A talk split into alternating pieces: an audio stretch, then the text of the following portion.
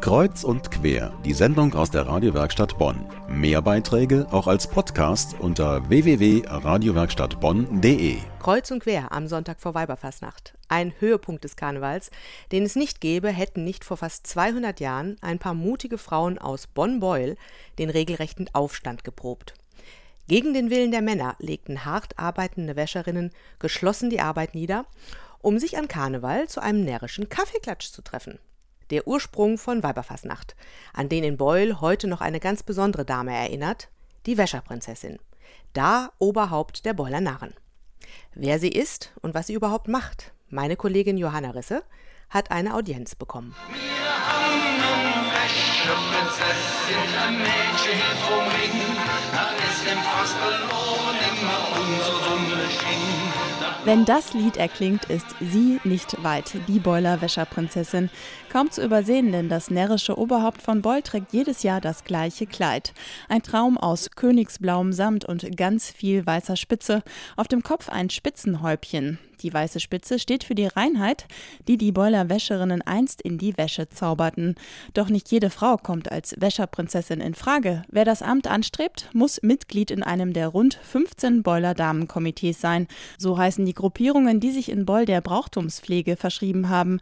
In dieser Session das Rennen gemacht hat die 24-jährige Vanessa Kopczewski aus dem Damenkomitee zum Helje Pütz. Ich habe mich beworben, wurde dann eingeladen zur Findungskommission, wo unter anderem der Bezirksbürgermeister, ehemalige Wäscheprinzessinnen, die Obermöhen und die Vizeobermöhen da sind. Dann wurden mir Fragen gestellt, die ich beantwortet habe und vermutlich durch die Beantwortung der Fragen habe ich mich durchgesetzt und dieses Amt jetzt inne. Und ich bin froh, dass es so schnell geklappt hat. Das Amt bedeutet aber nicht nur viel Freude, sondern auch viel Arbeit. Rund 200 Auftritte muss die Prinzessin absolvieren in nur zweieinhalb Wochen. Auftritte in Kindergärten, Altenheimen oder Krankenhäusern, um dort die Weiberfastnacht zu repräsentieren und das Motto zu verkünden.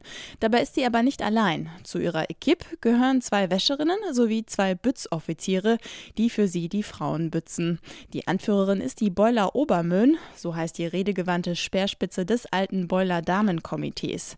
Der Höhepunkt ist für alle jedes Jahr die Erstürmung des Beuler Rathauses an Weiberfastnacht. Dann übernehmen die Beuler Weiber symbolisch die Macht. Auch Vanessa Kopczewski ist optimistisch, dass sie in diesem Jahr wieder dem Bezirksbürgermeister die Rathausschlüssel abnehmen kann. Also über die Strategie und das Konzept, was wir Viva an Weiberfastnacht haben, werde ich nicht sagen, weil es soll geheim bleiben, weil man weiß ja nicht, wer alles zuhört.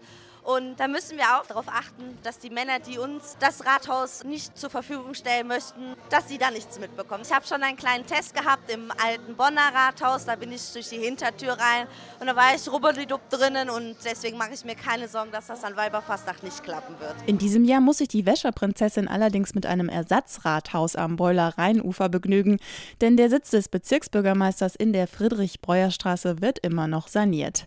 Vanessa Kopczewski freut sich dennoch auf ihren großen Tag und hofft, dass sie kräftig unterstützt wird von einer Heerscharen bunt kostümierter Jecken. Also man sollte auf jeden Fall eine rote Pappnass auf der Nase haben. Ich denke mal, dementsprechend kann man sich auch schon denken, dass bestimmt viele Clowns, Prinzessinnen und Bienen, Hummeln oder was auch immer noch da sind. Also wer sich noch nicht entschlossen hat, setzt einfach die Pappnass mit drauf und dann seid ihr schon mal kostümiert. Also, eine rote Pappnas ist die Mindestvoraussetzung für Weiberfastnacht. Aber noch ist ja Zeit, sich ein richtiges Kostüm zu besorgen.